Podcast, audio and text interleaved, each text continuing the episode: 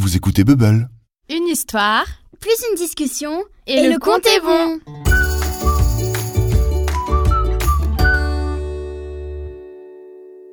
Welcome Baby. Tous les ans, aux vacances de printemps, la famille No Rituel se retrouve au grand complet chez papy et mamie. Les cousins et cousines viennent de toute la France. Ce qui est fou, c'est que lorsque mamie était petite, elle aussi faisait ce voyage et se rendait chez ses grands-parents qui vivaient alors dans la maison qu'elle habite aujourd'hui. Tout le monde sait pourquoi on se retrouve au printemps, mais mamie, comme chaque année, raconte à nouveau à tous ses petits-enfants ce rituel de printemps. À l'époque, nous venions prêter main forte pour la saison des vélages. Mes grands-parents avaient de nombreuses vaches laitières et c'est au printemps que tous les petits veaux naissaient.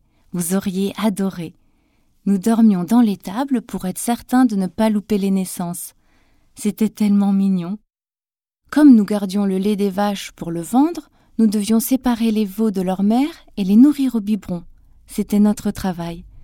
Nous devions aussi nettoyer les enclos et veiller à ce que tous les bébés aillent bien. C'étaient les meilleures vacances de l'année.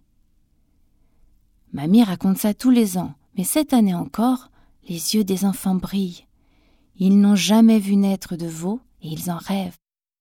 Toute la famille est invitée dans la grange, déclare alors papy, un sourire sous la moustache. Depuis de nombreuses années, la grange est devenue une salle de jeu. Les enfants adorent y jouer au baby-foot et aux fléchettes. Le sourire de papy agite la famille tout entière, qui joyeusement prend la direction de la grange. Une drôle de banderole est accrochée à la lourde porte de bois. Welcome, baby. Qu'est-ce que ce drôle de papy a encore inventé? Mamie fronce les sourcils mais se décide à pousser la porte. Les jeux des enfants ont disparu, de la paille jonche le sol et, au fond du bâtiment, une grosse bête, noire et blanc, est couchée sur le flanc et respire fort. Les enfants annonce papy. À votre tour de prêter main forte Le vélage peut durer quelques heures, précise mamie qui semble ne rien avoir oublié de ses expériences d'enfant.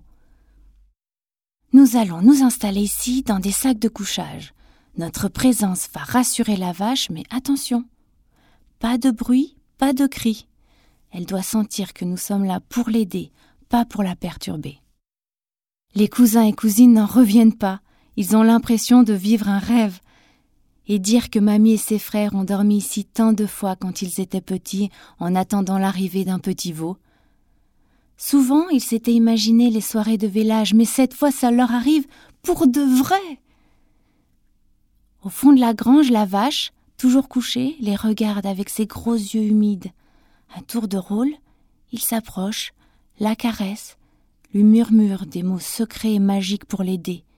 Il pose une main sur le ventre qui bouge. Mamie observe et se souvient qu'elle avait les mêmes gestes. Elle revoit sa cousine Nicole qui était toujours la meilleure pour parler au petit à travers le ventre de sa mère.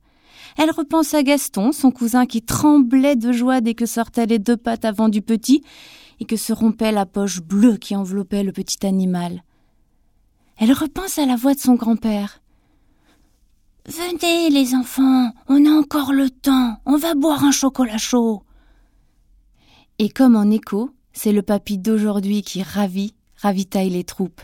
Voulez-vous des tartines avec votre chocolat? Merci, mon chéri, murmure mamie à son mari. Une petite main se glisse alors dans celle de papy.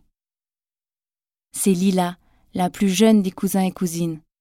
Papy, papy, où as-tu trouvé la vache? Pourquoi veux-tu savoir, Lila? Pour savoir où trouver celle que j'offrirai à mes petits-enfants.